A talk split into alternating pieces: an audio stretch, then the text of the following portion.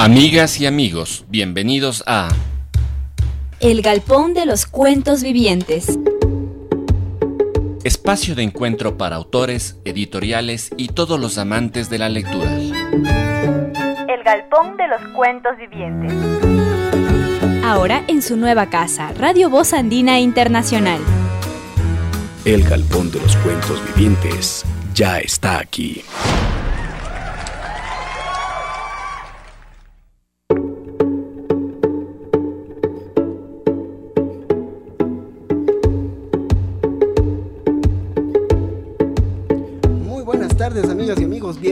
Una vez más al Galpón de los Cuentos Vivientes, este programa de todos los miércoles desde su nueva casa, Radio Voz Andina Internacional. Tenemos el galpón lleno de libros y de la familia del galpón aquí en este programa que está dedicado in memoriam a Medardo Ángel Silva.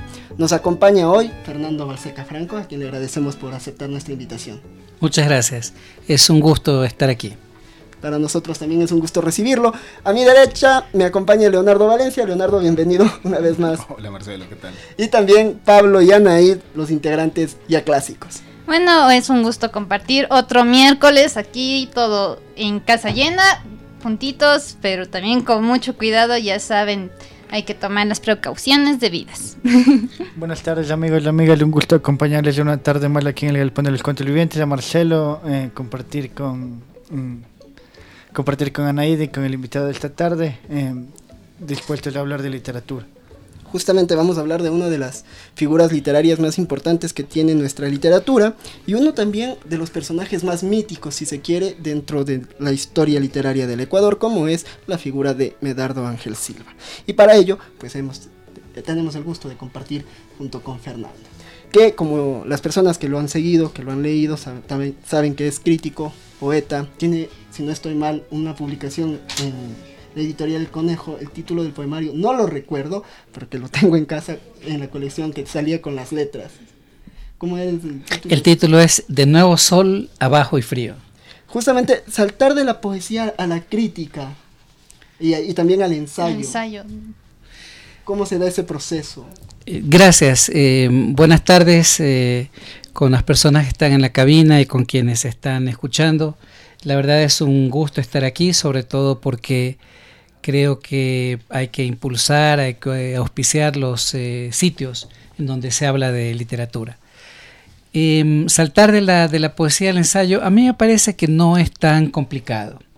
No es tan complicado sobre todo porque se trata mm, en definitiva de dos modos de escribir, son dos facetas de la escritura y voy a decir una, algo que puede ser muy, muy polémico.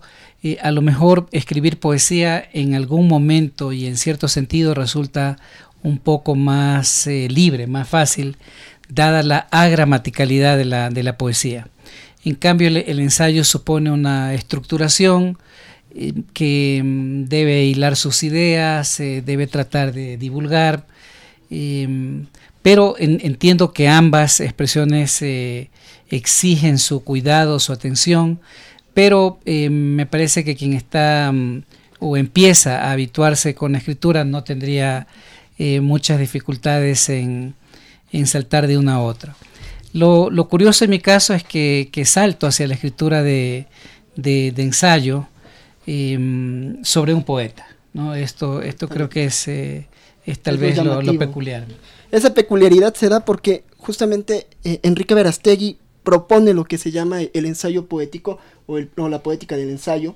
Y aquí en llenaba, llenaba todo de poesía, Medardo Ángel Silva y la modernidad, se encuentran esos, esas voces poéticas y también la rigurosidad de la voz eh, ensayística. Cómo es adentrarse dentro de la figura de Medardo, una figura joven si se quiere, pero con un gran legado literario. ¿Cómo fue irse acercando de poco? Es una, buena pregunta porque me parece que todo aquel que se acerca de modo cuidadoso a estudiar ya a otro nivel, a un nivel con más profundidad a un autor, eh, debe hacerlo eh, precisamente eh, siguiendo unas, unas normas, tratando de acercarse, mm, creo que ya lo dije, de manera respetuosa. Es decir, tratando de, situar la producción eh, literaria de, un autor según sus contextos, según sus posibilidades, eh, según las, las realidades que, se vivió. Y me parece que la advertencia principal que uno mismo se hace en este proceso de, ensayismo es como tratar de no forzar los significados y sobre todo me parece que la, lo que es importante en estos procesos es tratar de avanzar un poquito más en el conocimiento que tenemos eh, de la obra del poeta, en la valoración que se ha venido haciendo. Y entonces eh, creo que esa es como la, condición primera, em, que proviene sin duda alguna de una, de una admiración eh, detenida, respetuosa, uno, uno llega a valorar eh, mucho la, obra de, quien es estudiado por uno. Y, creo que así se va dando el, proceso de, llegada y de concreción ya para pensar un, libro eh, más articulado, todo en torno del poeta. Bueno, eso yo quisiera tomar algo que comentó Marcelo sobre el tema de eh, los poetas que escriben este ensayo literario, porque parte Fernando de la tradición latinoamericana cuenta con grandes poetas que han sido a su vez grandes críticos de poesía. O sea, estoy pensando, por ejemplo, en Octavio Paz, en Guillermo Sucre y más recientemente en Mario Montalbetti. Eh, y en el caso ecuatoriano tenemos también grandes este, eh, poetas. O sea, aparte de tu trabajo está, por ejemplo, el caso de César Eduardo Carrión, el caso de Iván Carvajal. Es decir, ellos al ser poetas también hacen una lectura detenida. Y te menciono esto porque, volviendo ya al caso puntual de Medardo Ángel Silva, también hay algo muy notable en tu libro, que es este acercamiento a la prosa de Medardo Ángel Silva. Si bien es conocido por sus poemarios, este, eh, tiene una labor este, de crónica muy importante. ¿Cómo ves tú esa labor de crónica que has encontrado y qué cosas crees que faltan para acercarse o entender a este Medardo Ángel Silva cronista, no? Eh, gracias, eh, Leonardo. Este mm, interés eh, por la prosa proviene justamente de este mm, afán de, mirar la figura y la obra de, este autor de una manera un poco más total. Es decir, uno mm, en el proceso de investigación va encontrando que eh, que Silva eh, fue altísimamente valorado como, poeta. Y aunque ha habido mm, un archivo eh, o varios archivos sobre los cuales trabajar y valorar también su prosa, esto no se había dado de manera consistente y detenida. yo no, invento el interés de, observar la prosa de Silva y otros que antes también lo hicieron, pero que em, me parece que el, paso eh, que yo doy es como tratar de ver la faceta de Silva cronista en una función intelectual un poco más amplia. y, sobre todo, em, esto, esto es como, como difícil de, eh, de, expresar a veces por algunos eh, prejuicios que, existen, por algunos mitos que se crean alrededor de nuestras propias eh, figuras literarias. Pero me parece que hay una tensión sumamente interesante y productiva en Silva entre lo que él hace con la, con la poesía, que es lo que intento señalar. Eh, él hace con la poesía, digamos así, eh, un tratamiento más clásico, más acotado con respecto de lo que se esperaba tenía que ser la poesía modernista de su tiempo. Es un hábil versificador, sobre todo considerando la, edad que tenía, los años de, práctica poética, cinco o seis eh, eh, máximo. Eh, y sin embargo, me parece notar que en su trabajo de prosa es un poco más avesado, aun cuando se inscribe en las corrientes del, del modernismo que que redignificó, que volvió a retomar el ejercicio de la, de la prosa. En América Latina son notables los precursores del modernismo o los modernistas mismos que ejercieron gran trabajo de prosa. Eh, Martí, eh, Gutiérrez Nájera, por citar dos, el propio eh, Darío. Em, me parece que esa es una, una faceta que completa eh, la figura de, de, Silva como un intelectual eh, que está procesando de una manera eh, muy intensa este arribo de la, de la modernidad que no solo tiene que ver con los, con los bienes eh, materiales, los objetos, el llamado progreso a través de realizaciones materiales en la obra pública, en la obra civil que se hace en, la, en las ciudades, las prácticas de higienismo, las nuevas construcciones, sino también con las ideas, ¿no?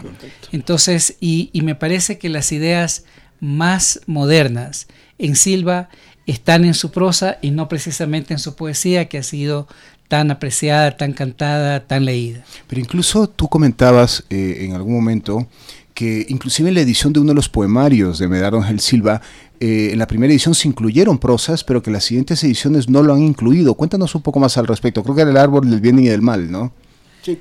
Es, es sumamente interesante esta, esta situación. El único libro que Silva publica en vida es en febrero de 1918, El árbol del bien y del mal. Eh, parece que sale en una, en una edición de 100 ejemplares. Y mm, yo he, he confiado porque me parece que tiene argumentos para sostener lo que dice en el gran trabajo biográfico de Abel Romeo Castillo.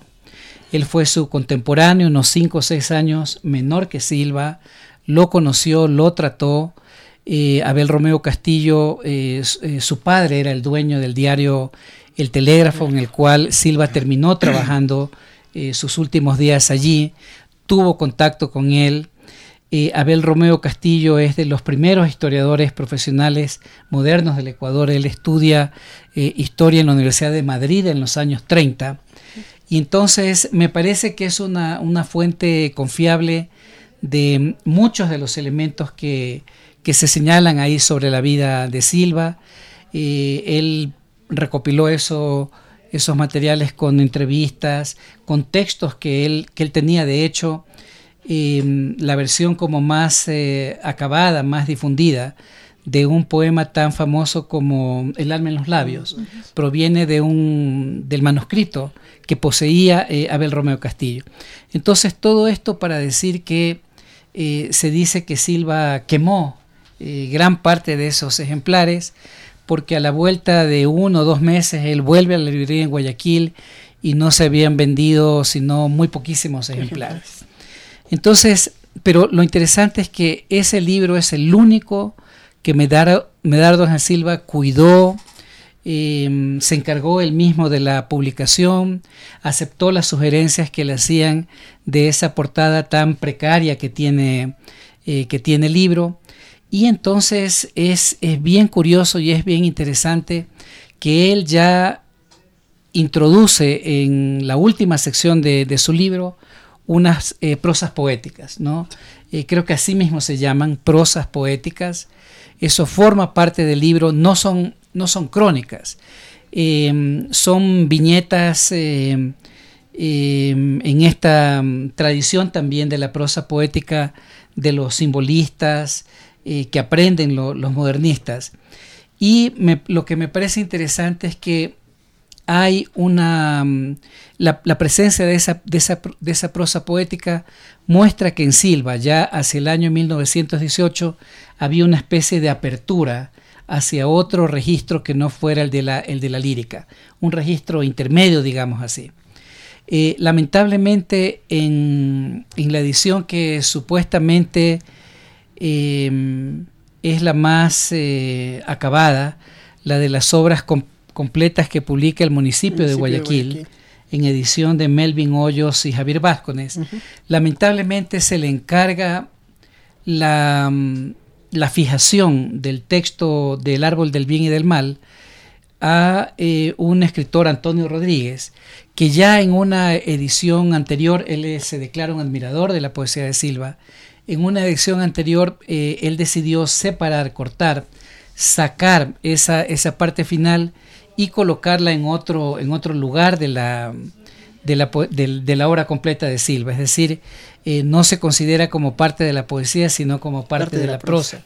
cuando esto es un, es un absurdo. Es un Eh, todo completo. sobre todo diseccionar el, el único libro que él cuidó eh, no tiene sentido, porque ciertamente los estudiosos estamos en capacidad a base de documentación que podemos encontrar, eh, en capacidad de reordenar los textos, a veces aparece una, una carta, un archivo, y se dice, no, la última voluntad de este escritor era que, que esto se trasladara a tal parte, pero eso no sucede.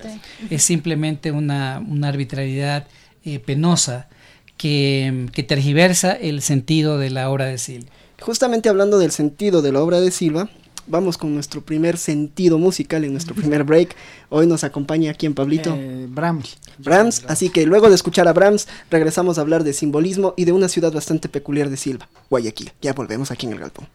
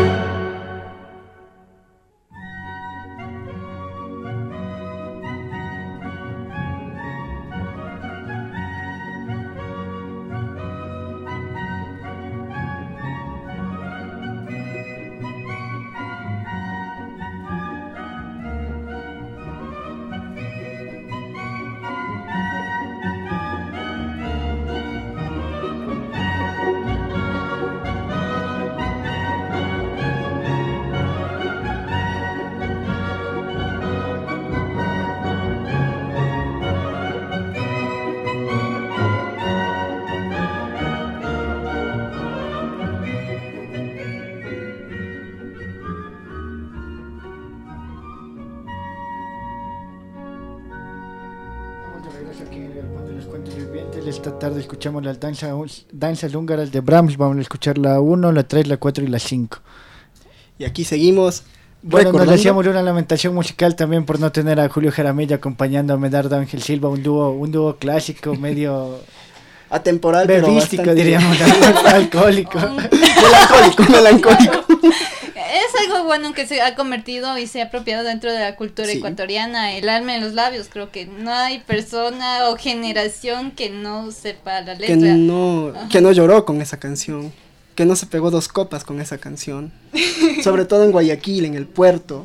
Y eso conversábamos Ajá. con Fernando. En su texto se nota parte de la rigurosidad que también recorrió Guayaquil. Fernando es guayaquileño, pero en, en un trabajo de investigación, en un trabajo de creación literaria, el recorrer una ciudad, sobre todo la ciudad del autor al cual está dedicada la obra, es bastante, bastante importante. ¿Cómo fue esa conexión con la ciudad? Bueno, la, la ciudad de, de Silva de la primera década de mil, del siglo XX, eh, frente a la ciudad de ahora, ha cambiado muchísimo, Muchísimo. ¿no? mucho. eh, mucho hay edificios eh, que fueron importantes en la, en la vida de, Silva, que no solo que ya no están, sino que se han eh, trasladado. Em, para mí, una pregunta importante que me hice fue, ¿de dónde salió Silva? Que es una pregunta que se hace un crítico contemporáneo de él, eh, Próspero Salcedo McDowell, era un intelectual colombiano que estaba viviendo en Guayaquil, y él se hace exactamente esta, esta misma pregunta, yo más bien la, eh, la copio, la retomo, y me parece que mi, mi pesquisa sobre Guayaquil tiene que ver sobre todo con la idea eh, siguiente. Eh, Guayaquil en la cultura nacional, en la historia de su formación republicana, ha sido un lugar importante. Eh, Guayaquil es la ciudad de la independencia, no solamente local, sino con una proyección nacional. Guayaquil es ha sido la ciudad eh, de la formación de la conciencia social proletaria que se dramatiza de modo increíble en la matanza del 15 de noviembre de 1922. Eh, Guayaquil es la ciudad de la generación del 30. Y entonces em, a mí me, parecía que en el momento en que estaba investigando, eh, Guayaquil más bien era una ciudad bucaramista. O sea, ¿qué, qué pasó en Guayaquil? que de ser un referente central importante, y más bien se fue convirtiendo en un espacio conservador que, mm, que ampliaba su territorio más bien para aceptar inmensas masas eh, lumpen proletarias, ¿no?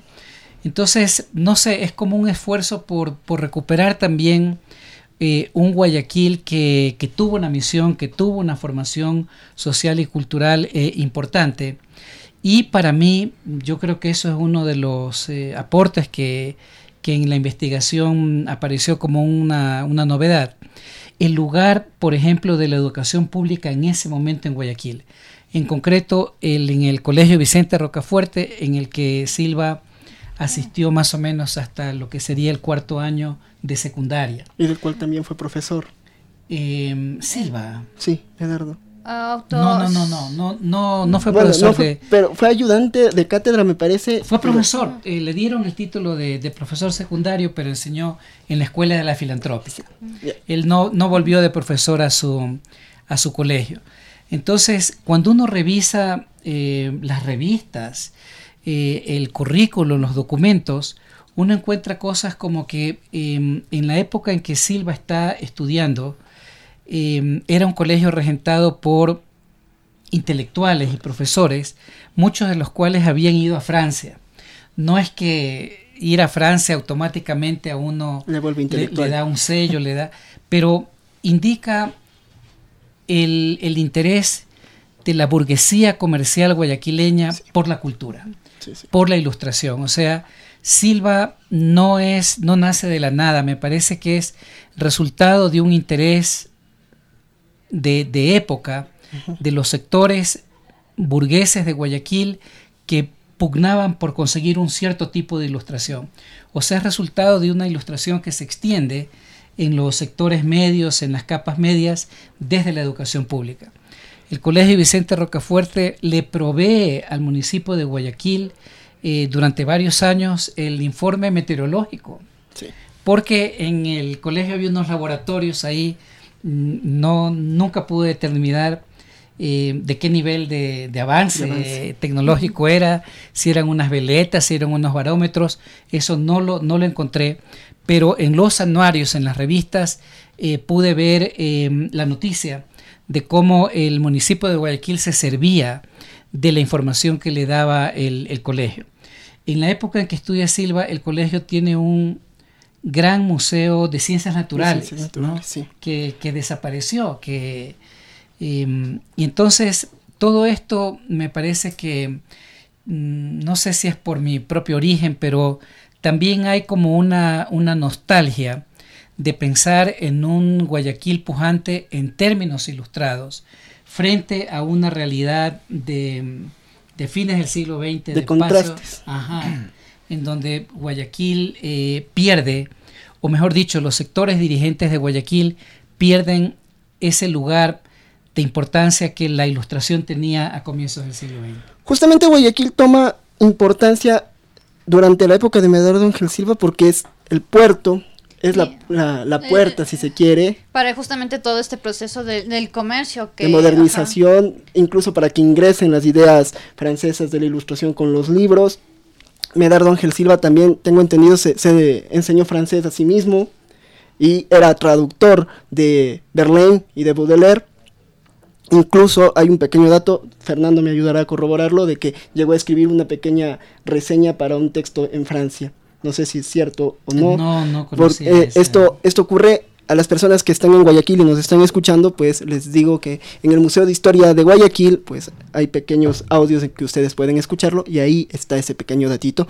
No sabría si es cierto o no, pero se dice que Medardo escribió esta pequeña reseña para una obra eh, en Francia. Así que Sin si embargo- tienen esta inquietud pueden averiguarlo. O sea, es bueno también eh, saber sus opiniones, a que nos escuchan, sus comentarios, ya saben, ahí están. Si bien es cierto, Guayaquil toma bastante importancia histórica durante el siglo XX, con la aparición de la modernidad, con todo lo que se vuelve un, un- un epicentro no solo de cultura, sino también de política.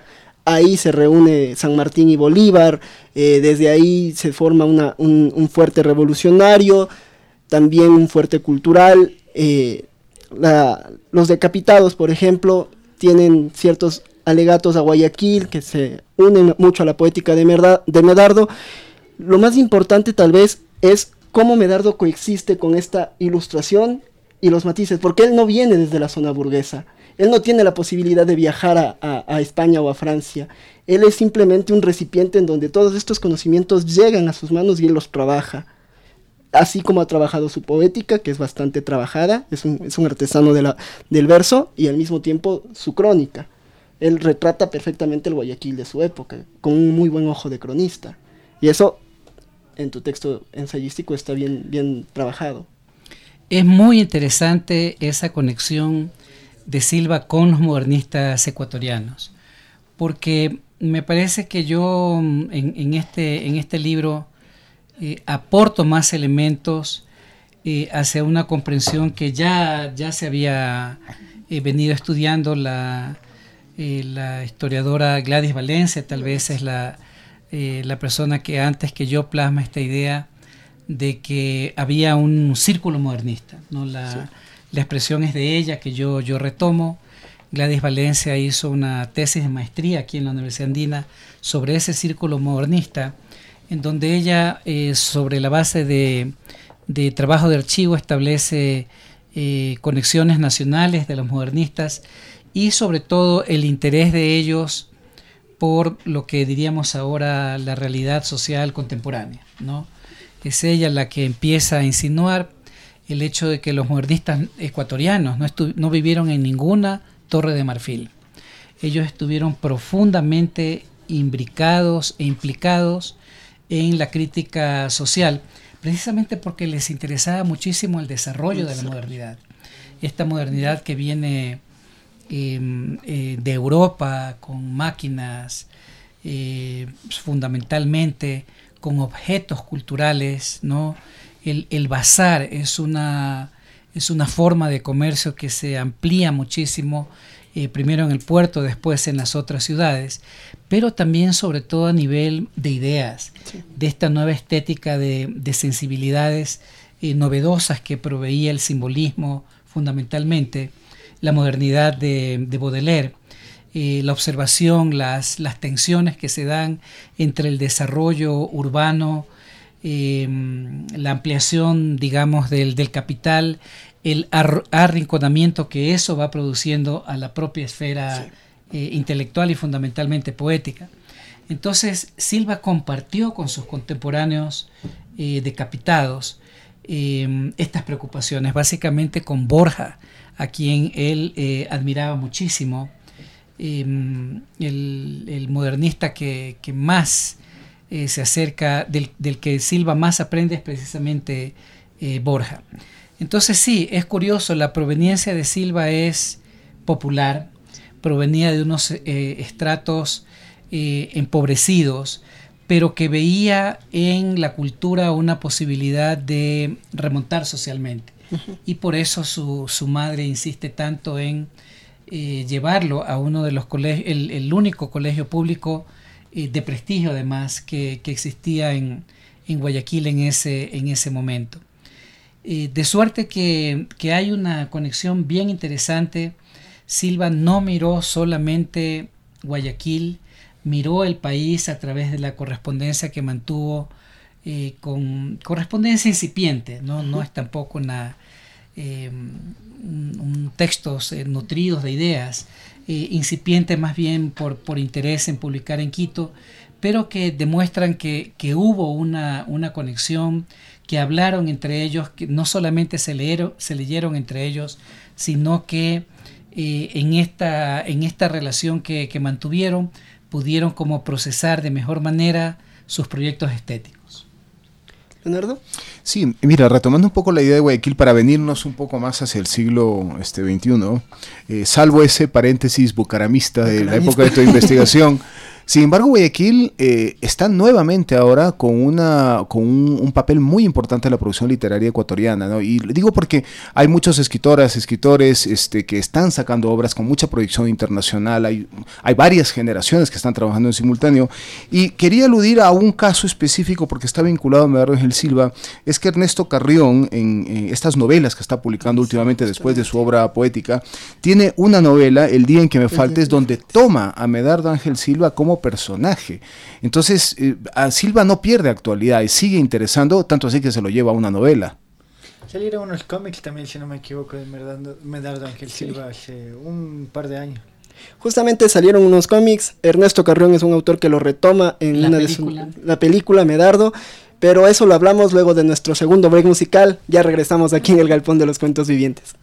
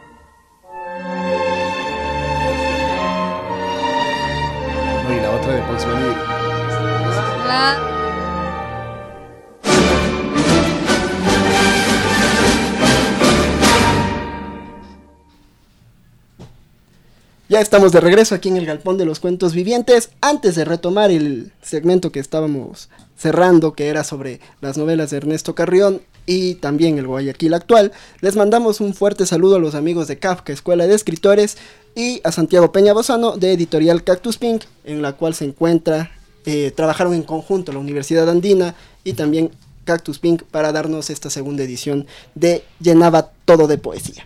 Esta edición fue lanzada en la Feria del Libro de, de diciembre, si no me equivoco, ¿verdad? Ahí ocurrió algo graciosísimo. sí, si ustedes quieren contarles. No, que lo que lo cuente la no, Realmente lo que ocurrió, con permiso de Fernando, eh, fue que se presentaba el libro, eh, en efecto, en la feria del libro, pero el libro aún no salía de la imprenta. Entonces fue un lanzamiento sin el libro. Bueno, hubo un ejemplar. Un ejemplar. Creo que fue el primero. el próximamente. Este es el libro, todavía no está listo, porque tengo entendido de que así fue el lanzamiento. Sí, así fue. En la, horas más tarde en la noche llegó ya el libro y empezó a, a circular. A circular, sí. Pero fue una... La presencia de Leonardo, de, de, de, de Medardo estaba ahí, aunque el libro esté ausente. Sí, sí, ahí porque no era ni siquiera un libro, era solo la, como la, la impresión de la portada hecho como una cajita, pero no era ni siquiera un Ni libro. siquiera un libro, solo era el, el, adorno, como quien diría. Simulacro del libro. Diríamos eh, que tanto es la influencia de Medardo Ángel Silva que no se ha necesitado el libro, pero que ha estado presente en todos nosotros, como estábamos conversando antes de cuál ha sido cada una de nuestras experiencias con, o el, nuestro primer acercamiento con Medardo Ángel Silva, por ejemplo. Les comentaba de que yo a los 17 años lo leí por primera vez por lecturas del colegio y me impactó, por ejemplo, el, el poema de aniversario y después a los 20 años le publico el poema que justamente estos 20 años son tan fuertes, ya, tan ya, difíciles. Ya, ya, tienes 22, ¿no? ¿Ah? Ya tienes 22. Sí. Eh, el tiempo vuela. el tiempo vuela, pero, pero Medardo sigue siendo un referente. un inmortal, digamos, un atemporal. Y es por eso que Ernesto Carrión lo trabaja en, en su novela y también eh, Fernando pues recupera su figura o resalta la figura de Medardo.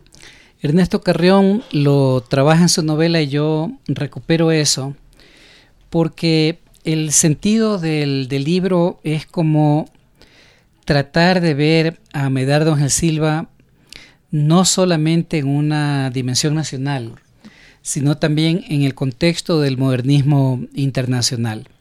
Y entonces por eso yo termino el libro eh, viendo eh, sobre todo trabajos de novelistas que han dado vida, que han revivido a figuras del, del modernismo, del Mira Agustini, Alfonsín Storni, el propio Darío, el otro Silva colombiano, eh, José Asunción. José Asunción Silva, eh, en donde me, en el, Sergio Ramírez, no con respecto de Rubén Darío, en donde a mí me llamaba la atención cómo en la época en que yo estaba terminando la investigación había tantas eh, creaciones literarias cuyos protagonistas eran figuras, eh, entre comillas, reales, eh, modernistas.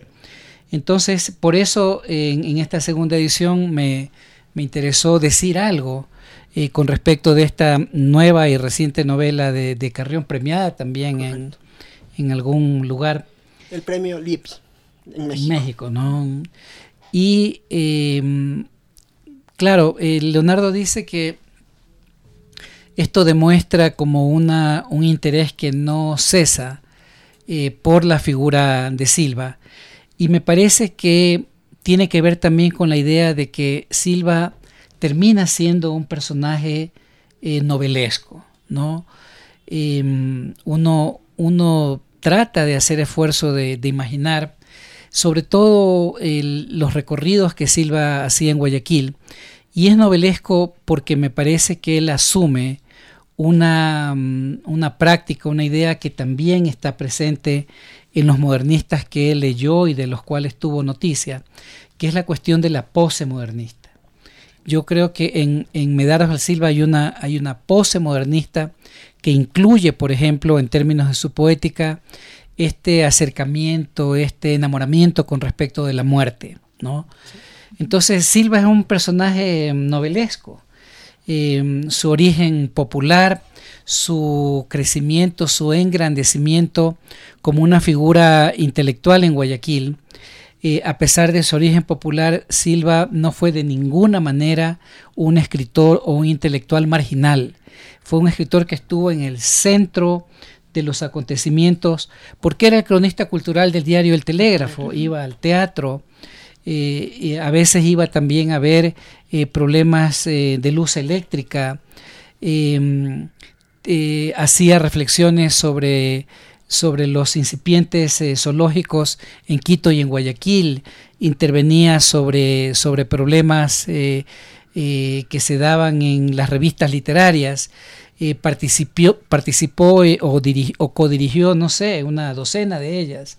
Entonces era, era una figura muy visible, eh, se lo ha descrito con estos ternos de casimir negro, en el trópico guayaquileño, en una época que no había aire acondicionado, sino a lo sumo tal vez un, o no sé si ventilador de techos o no, no lo he pensado. No lo he pensado, un abanico. Las ventanas abiertas. Y eh, Carrión hace un ejercicio interesante, novelesco, eh, con algunos elementos eh, imaginados, pero que efectivamente creo que lo que nos interesa, al menos para esta charla, es pensar el modo como da testimonio de una vigencia, al menos de la figura de Silva justamente de esa vigencia, ¿cómo, cómo llegas, Fernando, a, interesarte por esta figura y a darle esa relevancia, como tú bien dices, no solo nacional? Mi, interés por la literatura es eh, muy temprano, de modo intenso, es un interés eh, colegial, yo me defino muy pronto en mi interés de estudiar literatura en la universidad, pero yo ingresé al mundo universitario como muy, eh, muy contemporáneo, muy iconoclasta, a mí los escritores que eran eh, más importantes que la Ilíada y la Odisea eran García Márquez y Vargas Llosa. ¿no? Son, eh, cuando yo ingreso a la universidad del año 1977, ese era mi referente. Eh, Silva, no sé, habrá sido un escritor decadente, pasado de moda, sin duda alguna. Sí. Entonces, yo me intereso por Silva por un artículo que Iván Carvajal eh, publicó cuando estuvo vinculado por unos años, pocos, a la docencia aquí en la Universidad Andina. Él propone hacer un proyecto colectivo de investigación auspiciado por el antiguo CONOEP. ¿no? Del CONOEP pasó al CONESUB, después del CONESUB hubo el ni sé qué y finalmente el, el CES. ¿no? Entonces eh, era una oportunidad de hacer un proyecto colectivo y lo hicimos con la dirección de Iván Carvajal y participó allí Maregusta Vintimilla y yo. Y era un estudio sobre algunos poetas eh, de, la, mm, de la modernidad ecuatoriana del siglo XX, eh, Carrera Andrade, Hugo Mayo, eh, Andrade, Efraín Jara, me parece.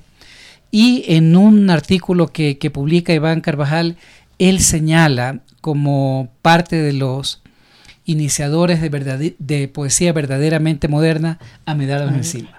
Lo señala de paso, es un artículo que está hablando de la autonomía de la literatura, está centrado en ese famoso premio eh, de Diario El Universo en el que gana César Dávila Andrade, con Boletín Elegida de las Mitas, y tiene un, segundo premio, el poema de Hugo Mayo, El Caballo. ¿no? Eh, a, Iván le parece que es un que es un premio que tenía que ser dado de, otra naturaleza, pero él encuentra las explicaciones. Y allí de pasada señala que uno de los poetas inaugurales de una estética moderna es Silva. Y entonces ahí me, llama la atención, por supuesto, eh, quien no ha escuchado algunos poemitas de, Silva, yo no lo había leído con, eh, con atención, no era de mis figuras eh, eh, favoritas, eh, ciertamente la popularización de algunos de sus poemas en, eh, a través del pasillo lo hacía presente, pero ahí me interesa, me empieza a interesar Silva y sobre todo porque poco a poco voy haciendo conexiones con su prosa. Entonces es un, como un interés tardío de, de redescubrir un, un poeta mm, con una dimensión histórica y cultural eh, fuerte, pero lo hago tarde, más o menos alrededor de 1996-1997, justamente cuando se está preparando esta edición de las obras completas de Silva. ¿En, en dónde encontrar esta prosa de Silva para el lector interesado? Em, las, buscar?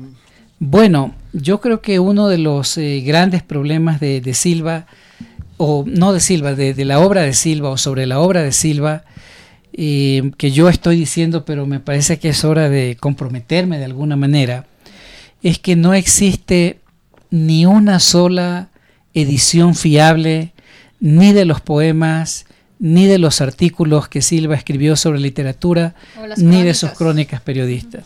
No hay ninguna edición fiable, ninguna edición publicada hasta ahora le hace un homenaje verdadero, que es el, respeto ¿no? a la, textualidad de Silva. Eh, el primer gran esfuerzo que se hace por tener una imagen eh, del Silva más completa la lleva a cabo precisamente Abel Romeo Castillo, de 1964 me parece que a 1967, ¿no?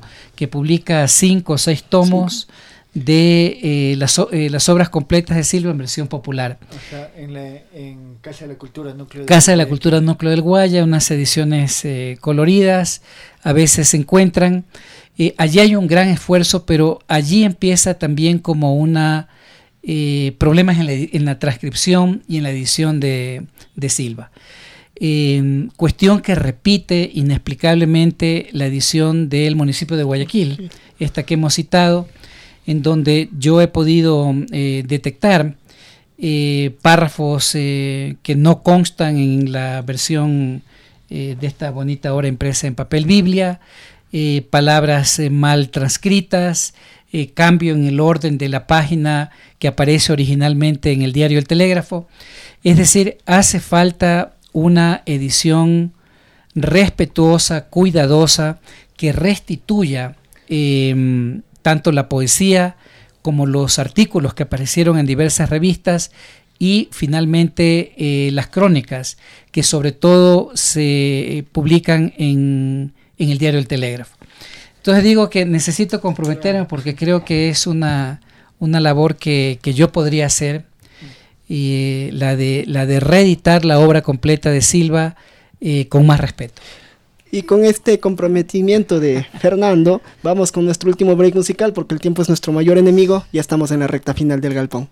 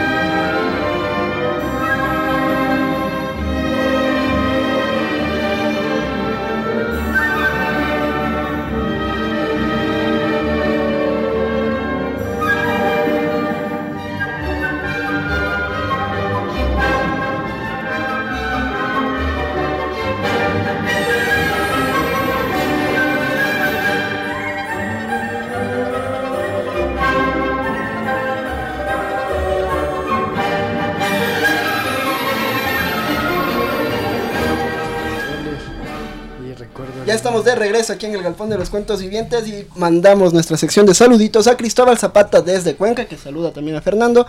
Ahí coincidimos porque Fernando presentó su último, el último libro de cuentos de Cristóbal, Lecciones de Abismo.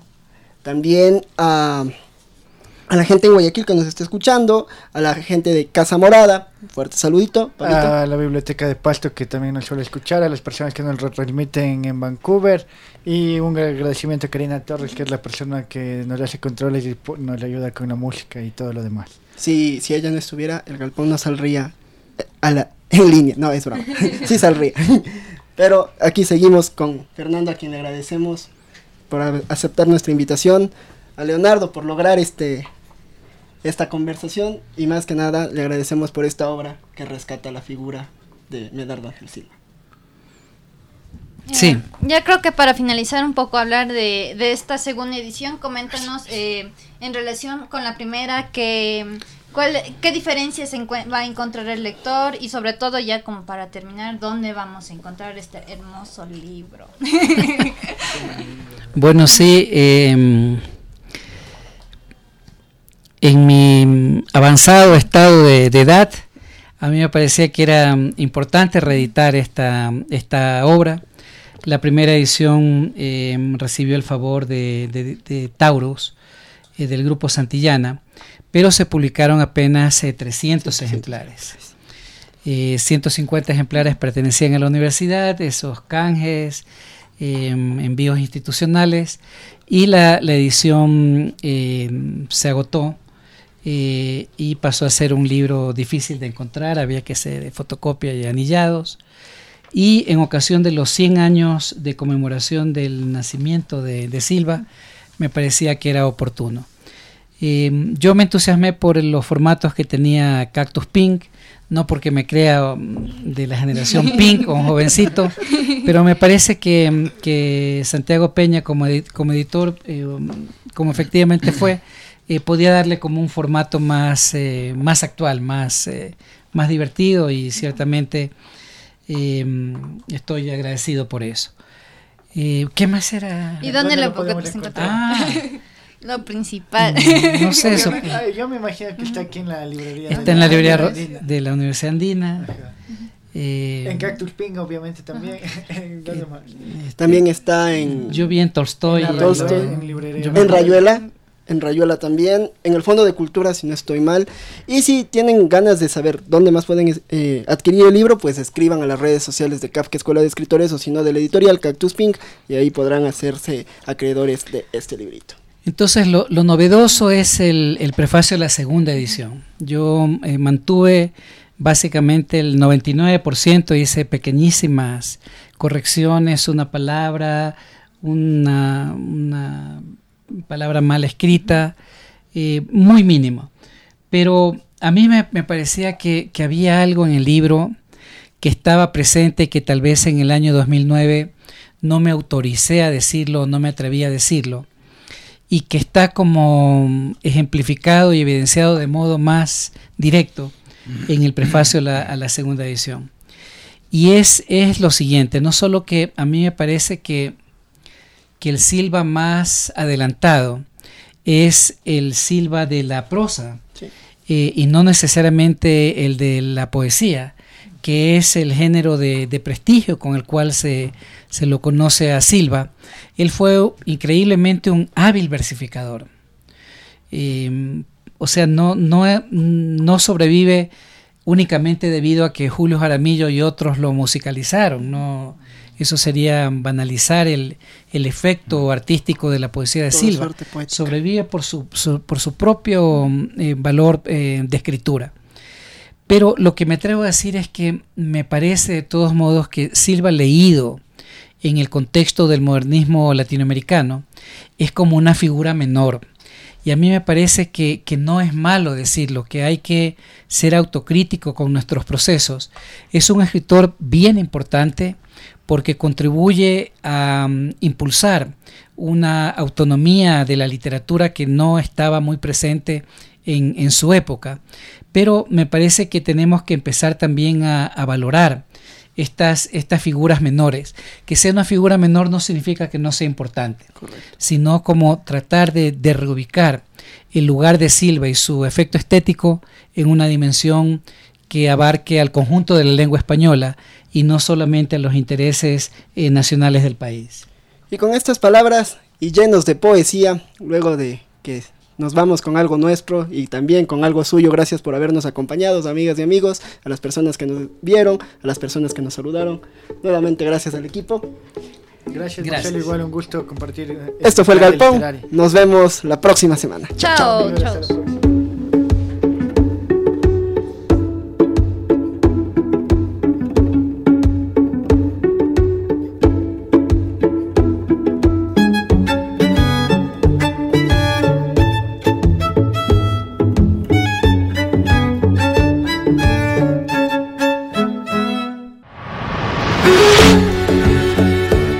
Galpón de los Cuentos Vivientes. Llegó a ustedes con la participación de Marcelo Cruz, Anaíd León Pablo Tipán. y Leonardo Valencia. Vivan mucho. Lean más. Hasta la próxima semana.